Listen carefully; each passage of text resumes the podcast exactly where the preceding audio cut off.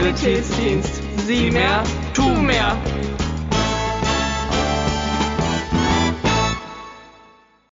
Hallo und herzlich willkommen zu einer neuen Folge von Hören und Helfen, der SSD-Podcast. Heute habe ich Paul Hirnstein hier. Und ja, Paul, magst du dich vielleicht einmal kurz vorstellen mit beruflichem Werdegang und wer bist du überhaupt? Ja, moin, ich bin Paul Hirnstein, 36 Jahre alt und lebe in Kiel seit zehn Jahren mittlerweile und bin im hauptberuflichen Leben Sozialpädagoge im Bereich Migration und Flucht, arbeite als Lehrbeauftragter an der Uni Kiel und bin Supervisor. Und seit mittlerweile auch gut zehn Jahren im Kriseninterventionsteam bei den Maltesern.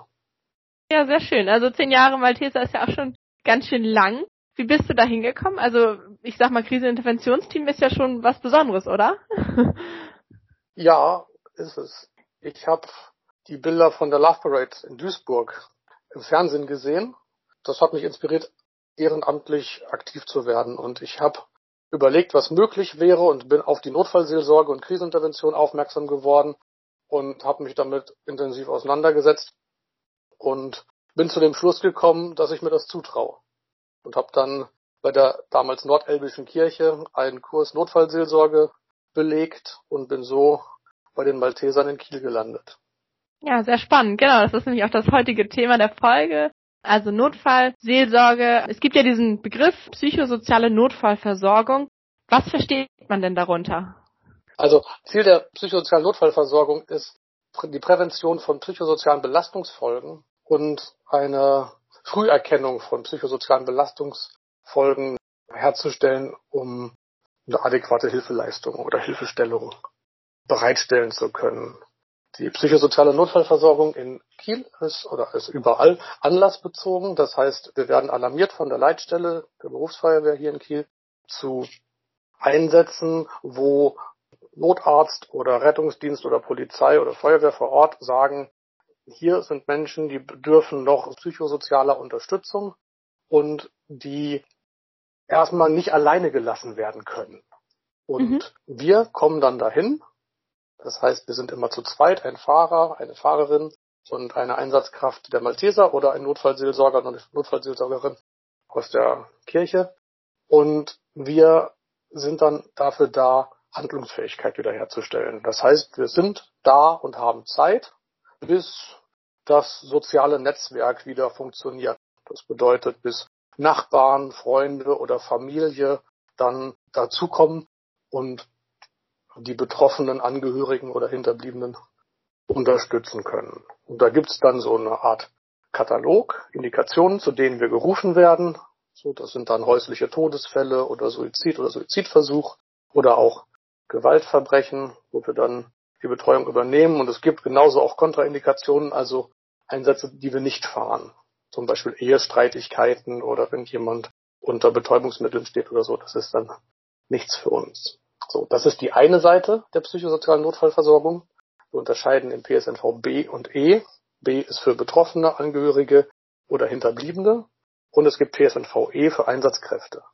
Das bedeutet, dass wir die Einsatznachsorge für unsere Einsatzkräfte der Malteser übernehmen, wenn da jemand einen Einsatz erlebt hat, der über das Vorstellbare hinausgeht und Unterstützung braucht. Okay, aber in dem Fall ist es dann ja wahrscheinlich so bei Einsatzkräften, dass die dann in dem Moment zu euch kommen. Weil zum Beispiel bei den Betroffenen scheint es jetzt ja sehr spontan zu sein, dass ihr da im Zweifel einen Einsatz habt und zack geht's los und müsst euch gleich auf die Leute einstellen. Und bei dem anderen ist es wahrscheinlich mehr was Langfristiges, oder? Von der Begleitung? Ja, richtig. Das ist der Unterschied. Die Betroffenen oder die Angehörigen, da fahren wir dann relativ zügig hin. Genau. Und bei den Einsatzkräften gucken wir, dass wir so ab 24 Stunden aufwärts dann ein Gespräch anbieten können. Jetzt hast du ja schon einige Situationen so genannt, wo man vielleicht dann hinfährt zu Betroffenen. Was macht denn generell erstmal eine schwierige Situation aus? Also gibt es so ein paar ja, Indikatoren, dass man sagt, okay, jetzt könnte es vielleicht so sein, dass man tatsächlich Hilfe braucht? Also du hast schon was ganz Wichtiges gesagt. Es ist eine schwierige Situation. Das kann man ja nicht definieren. In den Einsätzen gibt es die Situation, dass jemand sagt, ja, ich brauche jetzt Hilfe oder auch, dass das Rettungsdienstpersonal sagt, also die kann ich jetzt beim besten Willen nicht alleine lassen. Dann ist es trotzdem gut, die Leute zu fragen vorher und dann sagen die, ja, ich brauche unbedingt jemanden, der bei mir bleibt, wir kommen an und die sagen, ach, doch nicht. Und dann fahren wir wieder. Das kann auch morgens um drei sein. Aber das ist egal, das, dafür sind wir ja da. Genau, die Frage ist halt, was eine schwierige Situation ist. Also, wir versuchen ja das, was wir erlebt haben, irgendwie zu verarbeiten oder in irgendeinen Kontext zu bringen. Und da greifen wir auf das zurück, was wir erlebt haben, was wir schon verarbeitet haben, was wir für Erfahrungen haben. Und das ist bei mir vielleicht ein bisschen mehr, weil ich jetzt schon Mitte 30 bin und habe meine Schulausbildung und meine Sozialisation zu Hause, die Erziehung, meine Berufserfahrung, meine Einsatzerfahrung und so weiter. Das kann aber bei allen ganz unterschiedlich sein. Und wenn ich dann aber etwas erlebe, was gerade meine Vorstellungskraft sprengt, dann bin ich in einer schwierigen Situation, also oder in einer Krise, wenn ich das Gefühl habe, dass ich meine Handlungsfähigkeit verliere, dann sind wir Menschen nicht mehr wir selbst. Dann brauchen wir möglicherweise Unterstützung. Okay, das heißt aber, schwierige Situation ist für jeden wahrscheinlich auch anders, weil es einfach mit den persönlichen Erfahrungen, die man schon hat, zu tun hat und daran hängt, was wir dann wirklich als schwierig empfinden. Richtig, genau. Das kann ganz unterschiedlich sein und das ist ja auch nicht unsere Aufgabe, das zu bewerten. Also es steht mir nicht zu, zu bewerten, was jetzt eine Krise ausmacht. Das bewertet jeder für sich, aber es gibt diese Einsatzindikationen, die genau sagen, da fahren wir hin. Okay, aber damit habt ihr dann ja einen Rahmenplan, wonach ihr gehen könnt. Was erwartet euch denn dann, wenn ihr so vor Ort erscheint? Weil Menschen ja wahrscheinlich sehr unterschiedlich auf solche schwierigen Situationen reagieren. Also wo müsst ihr euch dann vielleicht im Team darauf einstellen, wie die Menschen vielleicht auf euch reagieren? Genau, so unterschiedlich wie das persönliche Empfinden ist, sind auch die Reaktionen. Wir müssen uns auf alles gefasst machen. Die Reaktionen sind total unterschiedlich. Es gibt eigentlich nichts, wo man sagt, ach, das war jetzt genauso wie beim letzten Mal. Also Menschen reagieren einfach total unterschiedlich und total individuell. Das kann sein, dass jemand total ruhig wird, gar nicht mehr spricht und so total in sich gekehrt auf dem Sofa sitzt. Es kann genauso gut sein, dass jemand erzählt und erzählt und erzählt oder dass irgendein Gegenstand auf einmal so wichtig ist, dass man den jetzt sucht und alles hängt davon ab, jetzt diesen einen Gegenstand zu finden. Es hat sich mal in einem Einsatz jemand dauerhaft über meinen Nachnamen lustig gemacht. Das war wirklich schräg irgendwie, aber der fand das total lustig und da war auch kein Rankommen. Aber das war gerade so vielleicht seine Bewältigungsstrategie, damit umzugehen. Mhm. Also es ist sehr verschieden, ja. Genau, es kann genauso gut sein, dass jemand wirklich schreit und weint und sich festklammert an mir oder an dem Kissen oder sonst was. Und egal was es ist, das halten wir dann aus. Dafür seid ihr dann da. Ja, sehr schön. Genau. Und wenn man jetzt so als Laie unterwegs ist und vielleicht selber oder jemand Nahestehendes vor einer schwierigen Situation steht, vielleicht das irgendwie mitbekommt, zum Beispiel ein Todesfall, was kann man dann vielleicht erstmal akut in der Situation tun, dass man vielleicht auch irgendwie versucht, als Laie den Personen zu helfen? Also, was man auf jeden Fall tun kann, ist, die Leute zu animieren, zu reden. Also, man sagen mal, reden hilft, das tut's wirklich. Es gibt uns die Möglichkeit, uns zu strukturieren, so dass wir wieder Möglichkeiten finden, das Erlebte zu verarbeiten und so unsere Gedanken zu formulieren. Und was ich tun kann, wenn ich mitbekomme, dass jemand da was Schlimmes erlebt hat, ist zuhören. Und das immer wieder. Das ist auch so eine häufige Frage, die wir bekommen. Was kann ich tun? Ja, hör einfach zu. Und wenn er das zum zehnten Mal erzählt, trotzdem. Das ist so dann der Job den man hat als Freund, Familie, Kumpel, einfach zuhören. Ja, wahrscheinlich beschäftigt ist die Person auch noch, wenn sie es zum zehnten Mal bereits erzählen. Richtig, genau. So, das ist einfach dann auch eine Bewältigungsstrategie. Ansonsten ist es auch wichtig, Bewältigungsstrategien zu entwickeln, die ja helfen, da rauszukommen. Da gibt es auch keinen Katalog. Da muss jeder gucken, was für ihn oder für sie gut ist. Der einen hilft ein Eimer Eis, die andere macht Sport, also Bewegung, trifft Freunde. So, das ist ganz individuell. Mhm. Und da muss man einfach gucken, was man so für sich findet oder für die anderen, was da passt. Wenn man jetzt sagt zuhören, ist es dann auch hilfreich, wenn man versucht, jemandem zum Beispiel Ratschläge zu geben oder sollte man es wirklich auf das Zuhören begrenzen, weil die Ratschläge vielleicht gar nicht so angenommen werden können? Also gut finde ich da immer, sich zu fragen, ob man selbst auch gerne Ratschläge hören möchte. In so einer Situation. Wenn man zu dem Schluss kommt, nein, dann ist eigentlich das auch schon die Antwort. Und ich mache gute Erfahrungen damit, wenn ich nicht weiß, was ich sagen soll, dann sage ich lieber gar nichts. Also besser nichts sagen, als wenn man so irgendwie versucht, da noch was Nettes zu sagen, aber eigentlich weiß, dass es schwierig ist, dafür Worte zu finden. Es ist ja total schwierig, da was zu sagen. Also etwas zu sagen, nur um was zu sagen, wird wahrscheinlich nicht helfen. Aber auch das ist individuell. Also man muss da, glaube ich, einfach ein Gefühl für haben und wenn es der beste Freund oder die beste Freundin ist, dann weiß man da auch, was passt. Und das ist ja sozusagen, was man dann in dem Moment tun kann. Gibt es noch irgendwas, worauf man jetzt achten sollte, wenn es so auf langfristige Perspektive gedacht, also merkt, dass man wirklich langfristig da rauskommt aus der ganzen Sache? Gibt es da noch irgendwas zu beachten?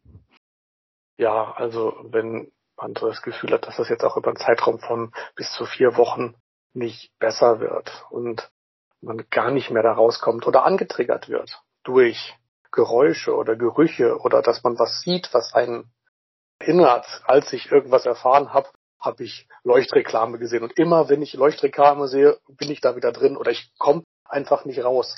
Dann macht es auch Sinn, sich professionelle Hilfe zu suchen. Das ist nicht schlimm. Das ist ganz normal und das kann man dann auch ruhig mal beherzigen. Gut. Also da ehrlich mit sich selbst sein ist einfach wichtig und das reflektieren und nicht vergraben. Ja, richtig, genau. Wenn man merkt, dass, also man merkt das, glaube ich, schon, wenn so sich das Verhalten umkehrt, sagt man. Also früher habe ich gar nicht geraucht und auf einmal fange ich an zu rauchen. Oder ich habe früher wenig Sport gemacht und jetzt mache ich das so ganz exzessiv oder so. Dann kann man schon mal gucken, was ist da los, wenn so eine Verhaltensänderung sich um 180 Grad einstellt. Also es ist so ein bisschen so ein Richtungsweiser, wo man vielleicht aufmerksam werden kann in so einem Moment. Ja, richtig. Gibt es denn Möglichkeiten, dass man schwierigen Situationen durch bestimmtes Verhalten auch vorbeugen kann? Also dass man schon im Vorhinein zum Beispiel, wie wir jetzt hier, sich Gedanken macht und dann sagt, okay, ich weiß zumindest, wie ich handeln soll. Also ich nenne die Weiterbildung in der PSNV auch liebevoll, was wäre wenn Seminare, weil es genau darum geht. Also da fragt man häufig, was mache ich denn, wenn das und das eintritt? Und da werden dann die Eventualitäten immer ausdifferenzierter. Was mache ich, wenn der, wenn der kein Deutsch spricht? Und dann, ja, dann sprichst du halt Englisch oder so oder besorgst einen Dolmetscher. Ja, aber wenn der gar nicht spricht oder so. Also, es wird dann immer ausdifferenzierter und so passiert aber schon was. Das könnte man mentale Simulation nennen. Also, sich vorzustellen, was wäre, wenn, wie würde ich damit umgehen? Wir sprechen ja jetzt hier auch über Schulsanitätsdienst. Da wird es ja dann sicherlich auch Fallbeispiele geben und Einsatztrainings.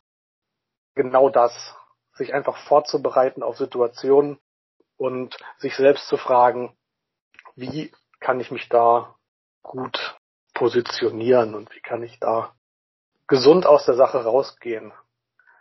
Das bedeutet auch, dass ich mir Bewältigungsstrategien überlegen muss für Dinge, die ich nicht gut kann.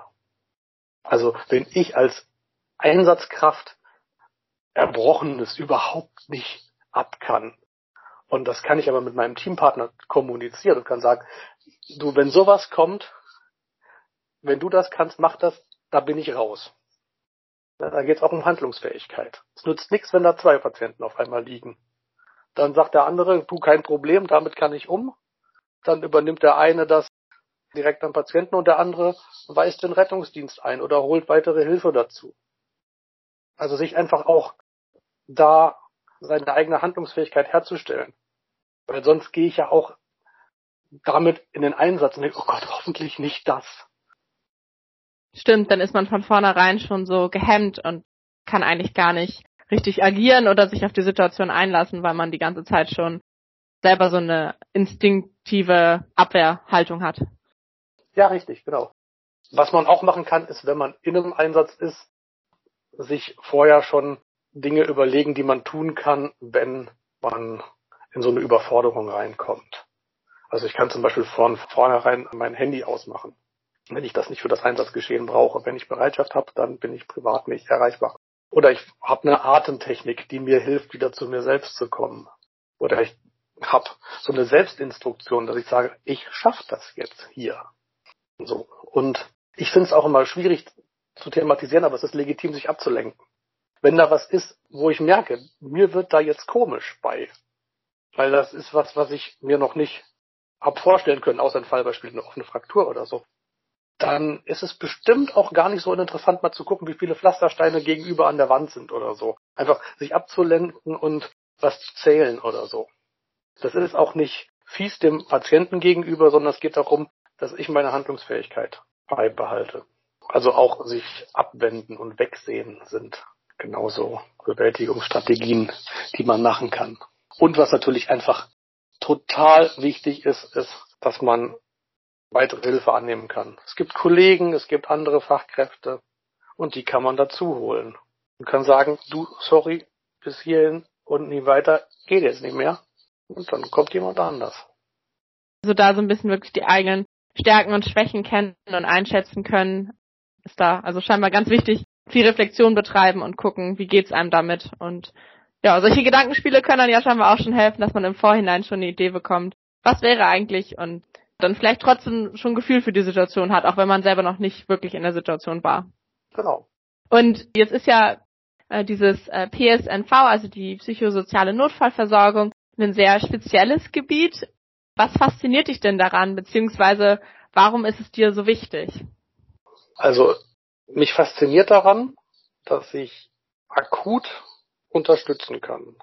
Und dann habe ich die Verantwortung, dass das gut läuft. Und das liegt dann bei mir und meinem Fahrer oder meiner Fahrerin. Und dann geht es darum, in dem Moment einen guten Job zu machen. Und in den vergangenen zehn Jahren habe ich gemerkt, dass diese psychische Erste Hilfe einfach einen immer größeren Stellenwert gewinnt. Und dass wir mit unserer Arbeit da immer wichtiger werden. Und ja, das ist schön, Teil davon zu sein und das mitzuprägen, dass da an der Stelle eine gute Arbeit gemacht wird. Mhm. ist einfach wichtig, dass sozusagen nicht nur die Personen vielleicht körperlich erste Hilfe bekommen, sondern eben auch mental oder dass die Einsatzkräfte nach schwierigen Situationen vielleicht auch Ansprechpersonen haben oder lernen, wie sie damit umgehen können, wenn sie in schwierige Situationen kommen. Genau. Ja. Gibt es dann noch irgendwas, was du unseren SSD-Schüler, Schülerinnen, die hier zuhören, gerne mitteilen möchtest, so zum Abschluss? Also es gibt immer diesen Satz, Malteser ist man nicht allein. Das ist ja so ein Satz, den man als Slogan sehen kann, aber es stimmt. Und das ist wichtig, sich einfach auch immer wieder bewusst zu machen. Weil es einfach leichter ist, im Team zu arbeiten, weil damit die Vorbereitung auf den Einsatz besser laufen kann, der Einsatz selbst und auch eine gute Nachbereitung im Team die beste Vorbereitung für den nächsten Einsatz ist. Mhm. Okay, also als Matheser sind wir ja eine große Gruppe und das können wir schätzen, wissen und uns darüber freuen und nutzen. Ja, vielen Dank, dass du dann heute bei diesem Interview dabei warst. ähm, Danke. Und dann hoffe ich, dass ihr das Ganze auch spannend fandet und ein bisschen was gelernt habt darüber, wie man vielleicht auch auf seine psychische Gesundheit achten kann und hoffe, dass ihr wieder einschaltet, wenn es wieder heißt Schulsanitätsdienst. Sieh mehr, tu mehr.